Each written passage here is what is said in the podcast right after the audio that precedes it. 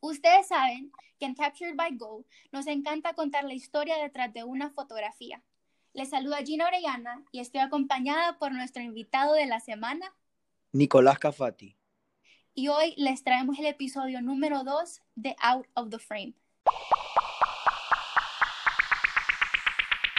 Es algo tomar una fotografía de cómo se ve una persona, pero otra cosa es hacer un retrato de quiénes son. Mi nombre es Gina Oriana y le doy la bienvenida a mi podcast Out of the Frame, una serie dedicada a conocer los detalles detrás del lente de mi cámara. Cada semana hablaremos de lo que sucede detrás de mis fotografías, las historias, las lecciones, las memorias, los buenos momentos y todos los pensamientos que se me vinieron a la mente a mí y a los fotografiados. Quisiera saber la historia detrás de un ceño fruncido, una sonrisa capturado desde mi cámara. Acompaña a los fotografiados y a mí a desenvolver las historias detrás de una fotografía. No te pierdas todos los detalles. Out of frame. Nico nos contará un poco más sobre esta fotografía, su pasión por el debate y algunos detalles sobre sus proyectos. Así podremos conocer todos los detalles. Hashtag out of the frame. Nico, ¿cómo estás? Súper Gina, pues emocionado y pues agradeciéndote por darme, bueno, por invitarme a tu podcast. La verdad es que es una súper buena idea contar historias detrás de una foto. Eh, pues creo que una foto no simplemente es una imagen, sino que también se puede contar una historia detrás y pues qué mejor forma de contarla que a la persona que la que se la tomaron. Entonces, estoy muy feliz de estar aquí y te felicito por lo que estás haciendo. Muchísimas gracias a vos por ser nuestro segundo invitado en este podcast. Estamos muy, muy emocionados de saber la historia detrás de esta fotografía y de verdad conocer un poquito más detrás de cámaras sobre quién es Nicolás Cafati. Nico, antes de empezar a hablar de la foto, quisiéramos saber un poco más sobre Nicolás Cafati. Contanos un poquito de vos. Bueno, eh, yo soy una persona sumamente energética, entusiasta.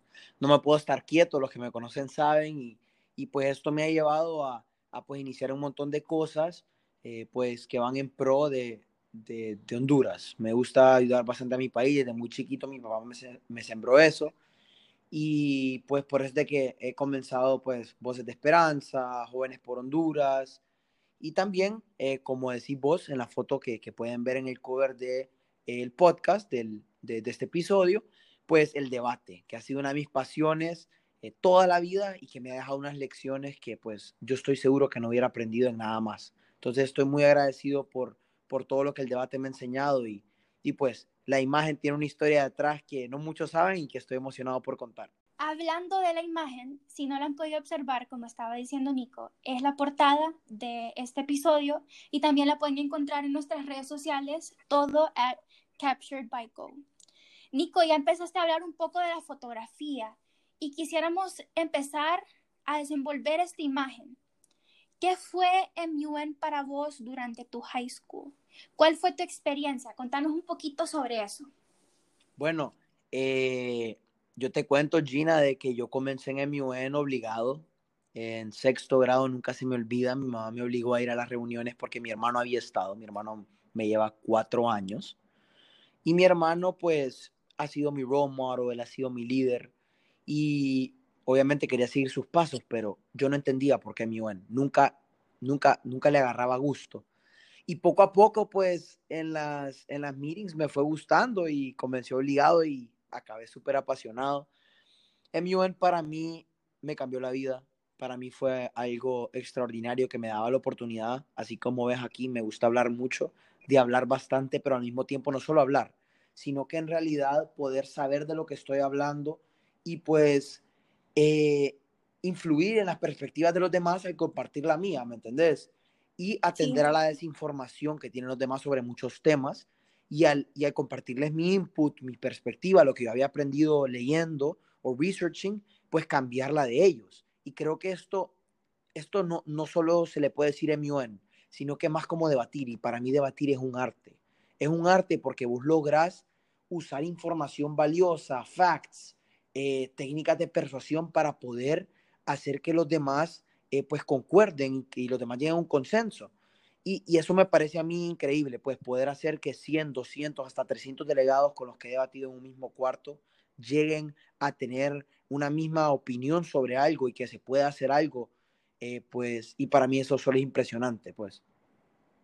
Claro, Nico, y más que todo, vos siempre has sido un debater un em, speaker apasionado. Em, yo que te he visto debatir muchísimas veces, has sido mi chair, te he visto como delegado también, y, y, verte debatir y, saber, pues, cómo la experiencia te ha ayudado a mejorar como persona, desde, desde middle school que, que, estuve con vos en MUN.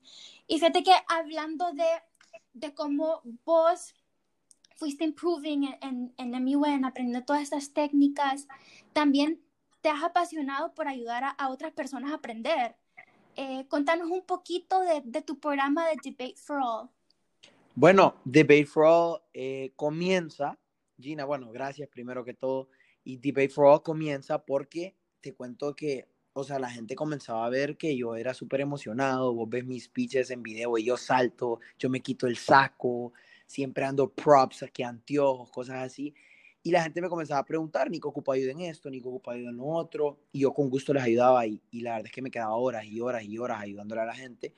Y fue algo que, que me comenzó a apasionar porque poder compartir lo que uno aprende, siento que, siento que eh, es, o sea, no tiene valor. Uno le puede regalar algo material a alguien, pero si vos le regalas knowledge, si vos le regalas algo que vos aprendiste, algo que, que esa persona puede aprender, eso es invaluable, no tiene precio. Y poco a poco pues debatiendo en diferentes continentes, contra gente de diferentes países, con diferentes ideologías, de diferentes culturas, pues me fui dando cuenta que cada quien tiene su estilo, cada quien tiene sus trucos. Y viendo cada una de estas personas, mi papá siempre me ha enseñado a sacar lo mejor de cada uno de ellos. Y yo aprendí los mejores trucos, las mejores formas de debate que yo miraba de cada quien. Y yo creé mi propia filosofía. Y yo dije, Nico, esto lo tenés que poner en papel y lo tenés que compartir.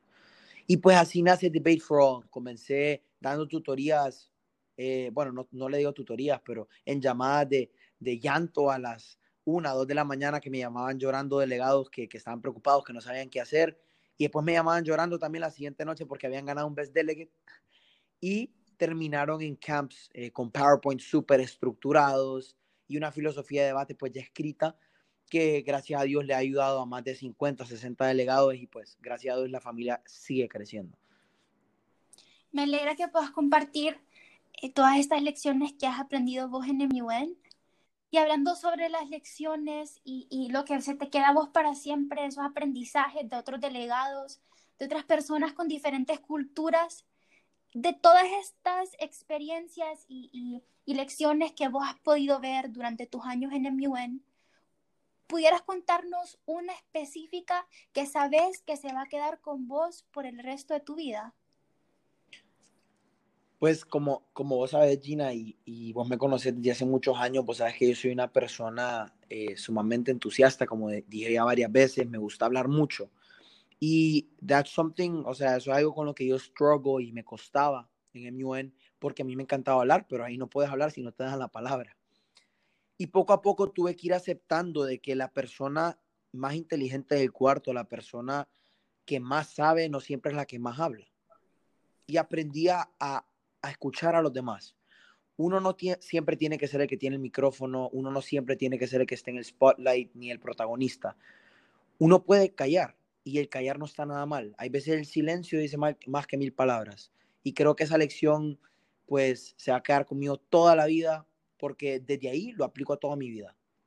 Ahora me gusta escuchar, yo me siento con alguien hablar y pues es bonito saber eh, lo que los demás están viviendo, porque uno piensa que tiene todo, todo ya figured out, la vida, ya todo está dado de plano, pero la verdad es que no. Uno tiene que escuchar a los demás, ver por lo que la gente está pasando, cómo las demás gente hacen las cosas y así aprender. Uno aprende escuchando, no hablando, porque hablando estás compartiendo todo lo que sabes, entonces, la demás, la demás gente está absorbiendo eso y se está volviendo más inteligente prácticamente. Pero si vos te sentás a escuchar y vos escuchás y escuchás y escuchás y escuchás, vas a estar reteniendo información y vas a estar, pues, aprendiendo las experiencias de los demás. Y no es tanto, no es tanto solo sentarte ahí y callar, sino que escuchar. escuchar y en realidad analizar lo que te van a decir. Cometemos un error que yo cometía también, que es que cuando a vos te están contando algo, Gina, vos estás pensando en la respuesta. Vos en realidad no estás absorbiendo lo que la otra persona te está diciendo. Entonces, eso es algo que creo que, que, pues me, me dio, que es no solo, no solo sentarme a oír, sino que sentarme a escuchar, a analizar lo que la persona está diciendo antes de pensar en mi respuesta. Y creo que, que pues esa es la lección que me dejó MUN y pues que no lo hubiera aprendido de ninguna otra manera. Qué increíble esto, la verdad. Sí nos pasa que a veces yo en lo personal también soy una persona súper entusiasmada con mis cosas, con las personas cercanas a mí. Y, y aunque a veces de, tal vez de maneras que no nos gustaran, ¿sabes? Como tal vez por una mala experiencia o, o por un, una conferencia en la cual no tuvimos el resultado como por ejemplo que queríamos, de esas malas experiencias es que vamos aprendiendo todas estas lecciones, ¿me entendés? Entonces es bonito que, que, que podamos reflexionar de esa manera y, y, y aprender. Hablando de, de, todas estas experiencias que, que, has tenido en MUN y en Debate, eh, ya nos contaste la lección más eh, impactante que, has, que has aprendido, ¿verdad?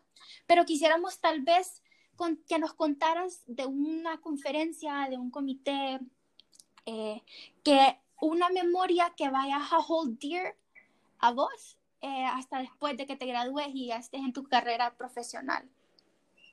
Bueno, Gina, la verdad es que mucha gente piensa que en mi carrera en MUN todo ha sido solo rainbows, ¿cómo es que dicen? Eh, Rainbows and Sunshine. En Sunshine, correcto.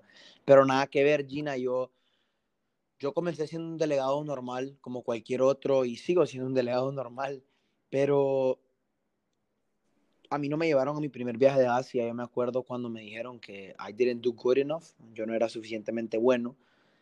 Y acabé yendo ese viaje, pero te voy a contar un poquito de la historia detrás cuando, cuando a mí, yo, yo, yo, yo era un niño, estaba entrando a noveno grado y nosotros hacíamos comités como de preparación. Para los que no saben, hacemos un comité para ver quién está más preparado para ir a los viajes y ahí escogen a los delegados.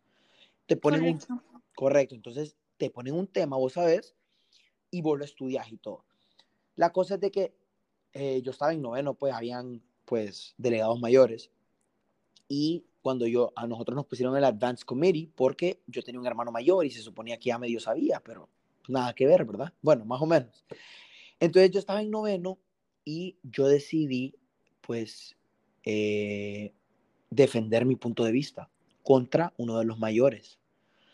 Y obviamente con más experiencia, pues eh, ganó el argumento y quedé avergonzado prácticamente frente a todos. Y él no lo hizo con esa intención, pero uno se avergüenza cuando uno se da cuenta que no tiene la razón. Y después de eso, a mí no me escogieron para ese viaje, me escogieron para otro, que era en México cuando yo le pregunté a la maestra, hey, ¿por qué no me lleva? O sea, quiero saber en qué puedo mejorar. Y me dijo, mira, no fuiste suficientemente bueno, esto, esto y esto, hay gente mejor que vos.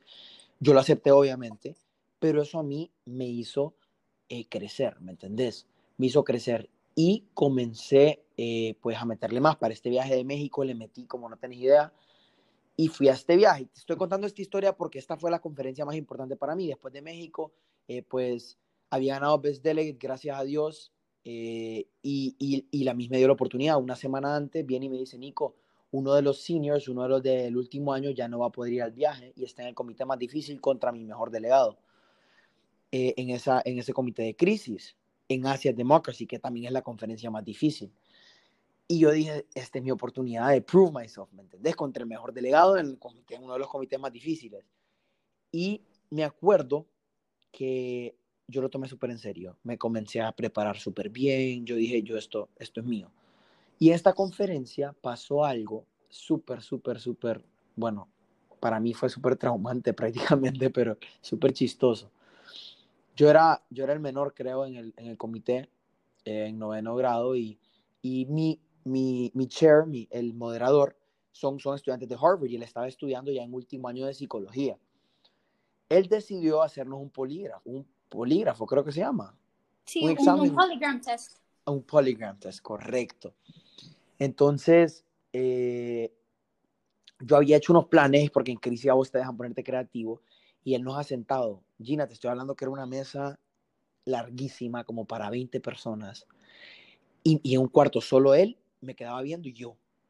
Y obviamente todo es actuado, pero en el momento vos estás, vos estás en el, en el ambiente. Y él se había disfrazado de Simón Bolívar, a todo esto eran las 2, 3 de la mañana, porque era parte de la emergencia nacional que estaba viviendo el país en el que estábamos. El comité, no era un país, eran, eran eh, como, eran, era, estábamos reconstruyendo Gran Colombia, que antes estaba todo separado como por provincias, entonces estábamos eh, debatiendo eso y, ver cómo íbamos a unir Gran Colombia. El punto es de que él me llama y se sienta al otro lado y me comienza a entrevistar y me comienza a ver a los ojos. A mí casi se me sale la risa, porque vos sabés que es un juego, pero al mismo tiempo es súper serio. Y, y, me hizo todas estas preguntas y el punto es de que eh, pasé el, examen, obviamente, porque no miento, pero eh, fue súper fue súper bonita esa experiencia y, y, pues logré, logré, logré, creo que llegar a ser presidente de Gran Colombia, una cosa así, no me acuerdo. Y fue súper gracioso y, y, y, pues es una memoria que siempre voy a tener. Sí, esos, esos crisis updates a la, en la ma mañanita siempre nos van a dejar buenas memorias.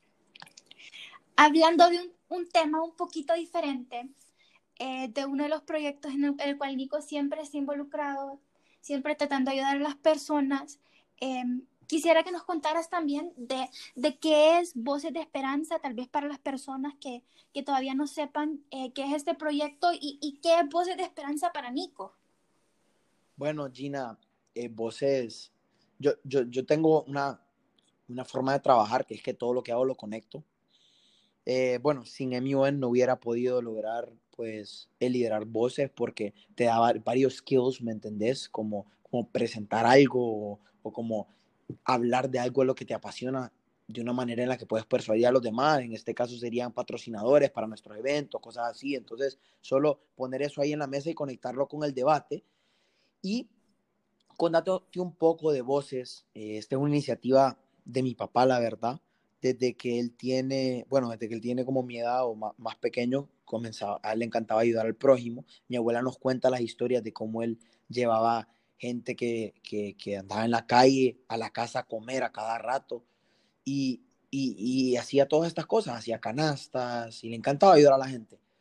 Desde que yo tengo memoria, mi papá nos lleva a los barrios marginados de San Pedro a entregar canastas y sembró esa semilla en nosotros, pues y desde ahí creció esta organización y mi papá la fundó, eh, bueno, y nos las pasó a nosotros, lo hicimos juntos todos, para, eh, pues, ayudar a la gente más necesitada del país. Y, en, y, entre esto, pues, no solo, no solo hacemos canastas en diciembre, sino que ayudamos a escuelas, eh, hogares de niños, hogares de ancianos, ayudamos a hospitales, donamos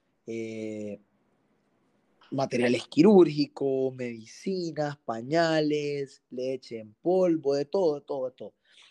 Y pues eh, la fundación solo se ha convertido como en mi, en mi hobby, en mi, mi cosa favorita, la verdad.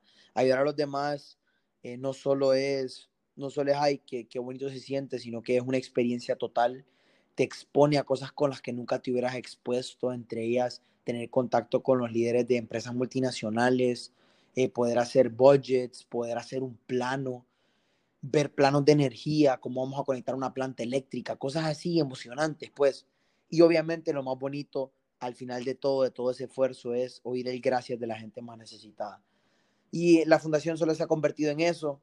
De hecho, es, es bien chistoso porque mis papás siempre me, me, decían, si vos bajas tus notas, no te vamos a quitar el celular, no te vamos a quitar la computadora, no, no, no te vamos a dejarnos salir, sino te vamos a, te vamos a quitar la fundación. Entonces, pues sí, la fundación se convirtió como en mi, en mi, en mi pasión, pues.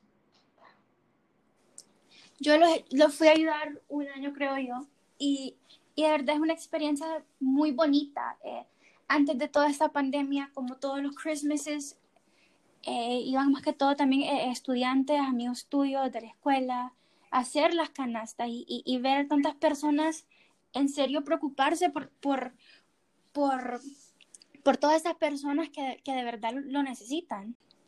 Y hablando sobre la necesidad que vemos hoy en el país, es, esta es una pregunta que, que, que de verdad quería saber tu opinión sobre ella.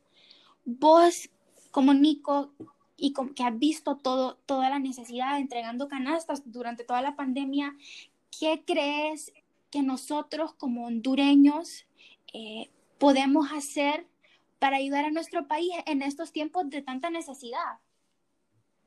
Bueno, Gina, yo, es una pregunta que mucha gente se hace a ellos mismos y mucha, bueno, una pregunta que circula en la cabeza de todos, la verdad, ¿qué podemos hacer por el país? Otra vez conectándole a mi yo, yo me respondí la pregunta solo y creo que tengo una respuesta para mí, cada quien tiene su, su respuesta propia, pero yo estaba en mi cama acostado, me acababa de levantar y me cancelaron a mí mi último viaje de debate de mi UN. Y yo me puse a pensar, estamos recibiendo clases en Zoom, ¿ok? ¿Cómo podemos hacer una conferencia por Zoom? Sería ideal hacer la conferencia de mi UN por Zoom, ¿verdad? Y así comenzó Jóvenes por Honduras. Y ya te voy a contar porque esto resuelve tu pregunta. Jóvenes por Honduras no solo opinamos de lo que está pasando, sino que nosotros creamos propuestas. Nosotros damos una solución a los problemas que vemos en Honduras. No nos quedamos con los brazos cruzados, no solo opinamos en Twitter, no solo opinamos en Instagram, ni en Snapchat, ni en WhatsApp, ni, reenviamos cadenas hablando de lo que está pasando. Que eso está totalmente bien, informarse, perfecto. Nosotros tratamos de dar soluciones. Entonces, yo, ¿cuál, es, mi respuesta? ¿A qué podemos hacer por este país? Nosotros debemos, todos los jóvenes tenemos el deber de ser parte de una sociedad civil activa. ¿A qué me refiero con esto? No solo opinemos, actuemos, demos soluciones, propongamos. Porque es bien fácil, es bien fácil criticar, Gina, es bien súper fácil criticar. Vos ves a alguien haciendo algo y vos, y vos puedes criticar, mira que cómo corre, mira aquel que, que, que pereza se levanta en la mañana, o mira aquel como dijo aquello, ¿me entendés? pero es bien difícil estar haciendo las cosas. Entonces invito a todos los jóvenes a que se unan a esta sociedad civil activa eh, y pues que juntos los jóvenes, si nos unimos con esta misma mentalidad de, de hacer, de proponer, vamos a poder sacar este país adelante. Tal vez no lo llevemos a hacer perfecto, pero podemos apoyar a nuestro país y todos ponemos nuestro granito de arena. Claro, aportando aportando lo que cada quien puede, ¿verdad? Nico, y si alguien quiere encontrar a jóvenes por Honduras, tal vez le, encantó lo que acabas de decir y dicen, hey, yo me, yo me identifico. ¿Cómo puedo eh, ver todas las propuestas que han estado trabajando? Eh, ¿Cómo yo, que no sé nada de jóvenes por Honduras, me puedo poner en contacto con, con ustedes? Bueno, nos pueden buscar en redes sociales, eh, arroba jóvenes por Honduras, y, y ahí nos pueden dar follow. El logo es azul con blanco por si se pierden y tiene unas estrellitas. Y pues ahí pueden preguntarnos a nosotros. Las propuestas eh, fueron publicadas en Twitter y en Instagram a través del Milenio HN y a través también de jóvenes, obvio. Y ahí las pueden buscar. Ahorita ustedes pueden ver que también en social media tal vez no estamos muy movidos, pero en realidad que se está haciendo un trabajo impresionante tratando de gestionar reuniones para presentar todas estas propuestas que ya se hicieron de hecho, pero Cualquier idea que tengan será bienvenida a través de nuestros mensajes, pues, eh, direct message que tiene Instagram. Nos pueden escribir por ahí y todas sus opiniones van a ser tomadas en cuenta y discutidas. Nico, y sabes, durante toda esta plática, eh, cuando empezaste a hablar un poquito de voces y un poquito de, de jóvenes por Honduras, lo que se me viene a la mente otra vez conectándolo con debate es como nosotros vamos a una conferencia, digamos, específicamente hablando de crisis. Nosotros vamos a una conferencia simulating world problems y los problemas que están pasando alrededor del mundo. Y tu chair, el moderador del debate, en cualquier minuto te puede poner eh, un, un crisis update que vos tal vez no venga, no, no, no mires que venga, te, te agarró de sorpresa. Y siento que el país en este momento estamos como si todos fuéramos los delegados de una conferencia y, y de la noche a la mañana nuestro, nuestro moderator nos puso un crisis update que el cual nuestro crisis arc le falló y, y, y, por eso creo que también es tan importante que, que, lo miremos de esa perspectiva de que, de que nos pusieron un, un crisis update que no estamos tanto tan preparados para manejar. Y aquí es donde, Gina, aquí es donde te das cuenta, o sea, aquí es donde nos tenemos que preparar, uno, así como uno puede ser un, buen delegado, uno, o sea, tiene que estar preparado para, para, para adaptarse. Las empresas, si te fijas, que están, eh, pues están todas reinventando a través de ventas en línea, a través de deliveries, cosas así. Y, es, lo mismo que haces en Crisis, te reinventas y no hay un Crisis or la gente me pregunta, Nico, ¿cuál es el secreto? No hay secreto. Es cómo vos lográs tener una mentalidad para poder adaptarte a los cambios. Y eso es lo que estamos viviendo ahorita, Gina, como vos lo decís. Es un crisis update prácticamente. Y aquí todos tenemos que adaptarnos a lo que se viene. Es como tenemos que ser un, un power delegate, aunque suene cringy, aunque suene eh, como different para una persona que, que, que, tal vez no sepa nada de mi eh, tenemos que ser un power delegate en la vida, pues. Y es especialmente en, en crisis updates, en situaciones así que, que son tan drásticas y, y tan tan inesperadas. Obvio, obvio, sí. O sea, yo, yo, yo conecté esto con, con, crisis también con algunas crisis con las que he debatido. Debatí la crisis eh, económica de, de, Ecuador y me acuerdo todavía, yo era el, creo que hasta era el ministro de Finanzas, y si, si mal no recuerdo. Y pues son situaciones de crisis que vos ves y decís, o sea, tuvieron un gran impacto. Imagínate el impacto que va a tener eh, esta pandemia en la economía, pues. Y uno, pues, obviamente se preocupa. Y por eso es de que decidimos, pues, obviamente, como les dije a todos, dar soluciones. Me alegra bastante, Nico. Eh, ya escucharon los handles de Twitter, de, de, Instagram, para que si están interesados se puedan eh, meter a investigar un poquito más de jóvenes por Honduras. Nico, ya para terminar, te quisiera pedir una cosita que le estoy preguntando a todos nuestros invitados eh, para que tengamos una reflexión de la semana.